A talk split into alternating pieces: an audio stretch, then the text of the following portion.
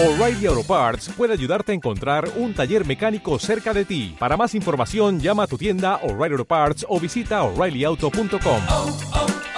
O'Reilly Amigos cienófilos que nos escuchan, bienvenidos. Están en el podcast de Wine Mods. Yo soy Omar Barbosa, mejor sommelier de México 2011 y 2013. En esta ocasión hablaremos de los términos enológicos que todo apasionado del mundo del vino debe conocer. Trataremos de describir y explicar los términos vitivinícolas que se utilizan más en el mundo del vino. Intentaremos no profundizar en elementos muy técnicos para no complicar las cosas y hacer este podcast mucho más digerible. Comencemos entonces con el término que más escucharemos en este podcast, que es el.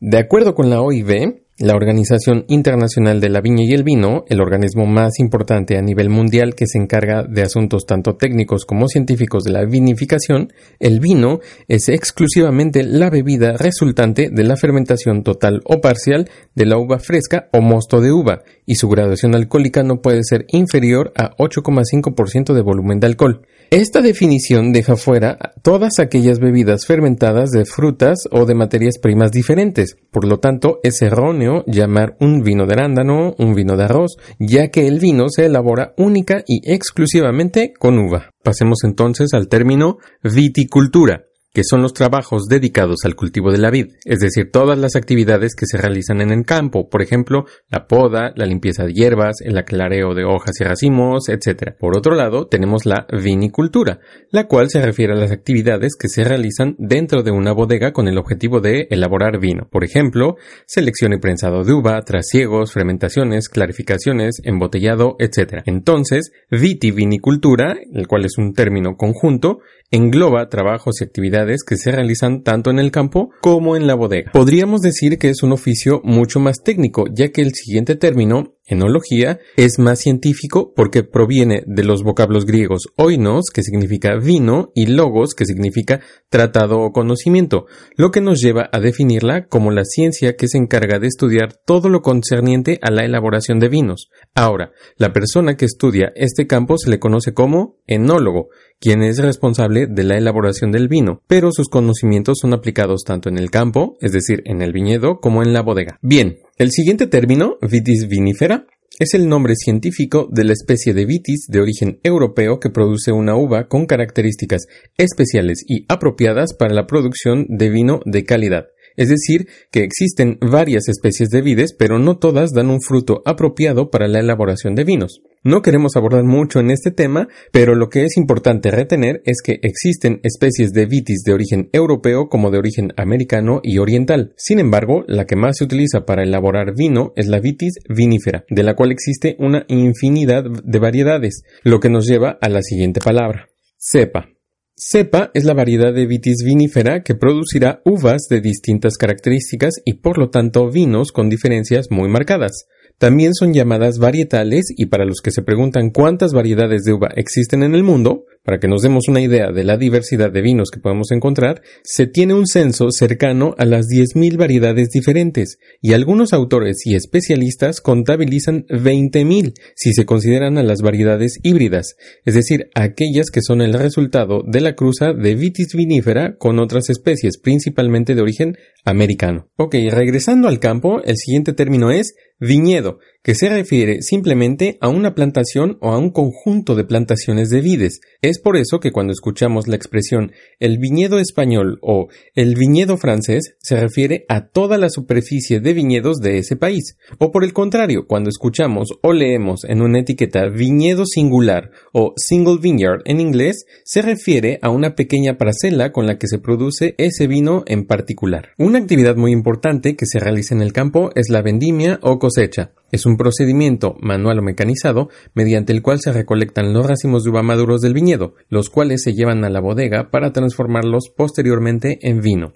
Ahora, decimos maduros por dos razones. La uva debe de estar en un punto óptimo de maduración de azúcares, pero también polifenólica, es decir, de taninos. El trabajo del viticultor será encontrar el momento justo en el que los azúcares en la uva son suficientes para la producción deseada de alcohol, pero también en el que los taninos son lo suficientemente maduros para evitar sabores amargos o una astringencia excesiva. Y si le agregamos complejidad al asunto, debe de cosecharse a una temperatura fresca para conservar la mayor cantidad de acidez, lo cual es muy importante sobre todo en el caso de los vinos blancos. Pasemos entonces al término añada.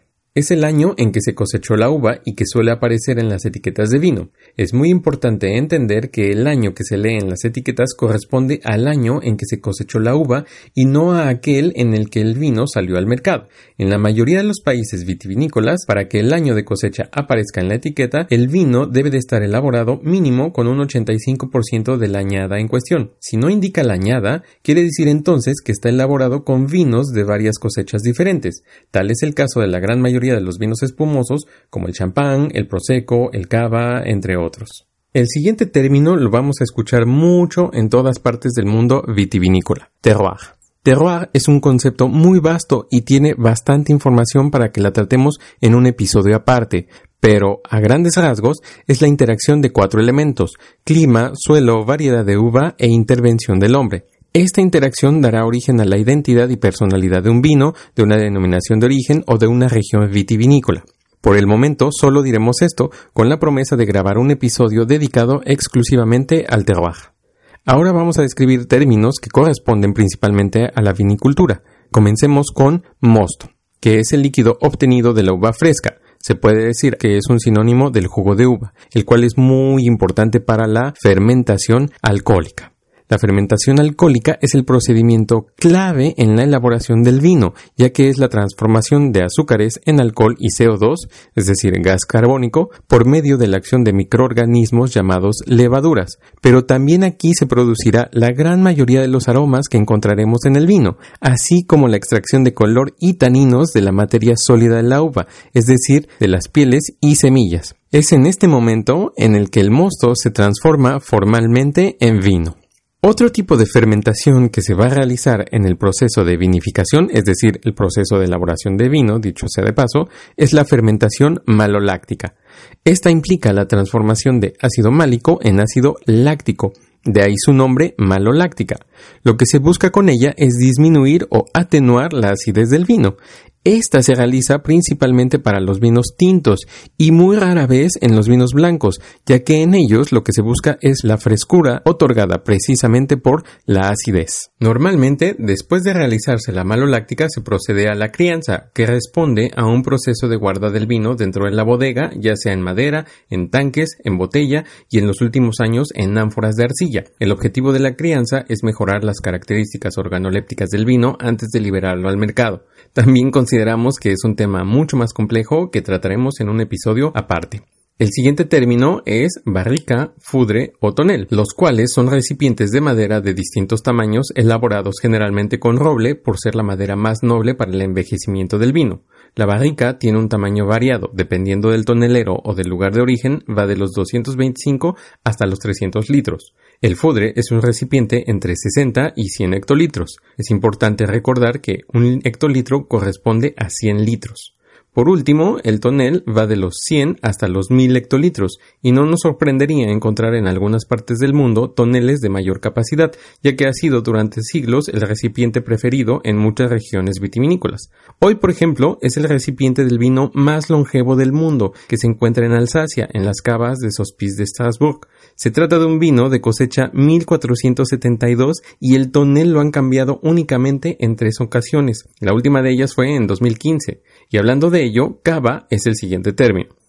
Cava tiene varios significados dependiendo del lugar donde se encuentre. Por ejemplo, en la bodega es el lugar en donde se realiza el proceso de la crianza, ya sea en barricas o en botellas. En el restaurante, hotel o en el hogar es el lugar en donde se almacenan las botellas de vino, pero también corresponde al nombre de una denominación de origen de Cataluña en España, que se dedica a la elaboración de vinos espumosos bajo el método tradicional, es decir, segunda fermentación en botella. Por último, describiremos el término sommelier, que es otro oficio que tiene que ver con el vino, pero realizará diferentes actividades según el país donde se desempeñe. Por ejemplo, en Europa, el sommelier está dedicado 100% al servicio del vino en el restaurante, en donde seleccionará, costeará, recomendará y venderá vinos que acompañen los alimentos que los comensales han elegido. Pero en otras partes del mundo, como en Estados Unidos o América Latina, no se limita al programa de vinos en el restaurante, ya que son considerados como expertos expertos en vino y también pueden realizar actividades de marketing, fungir como embajadores de marca o asesores en vinos y bebidas destiladas.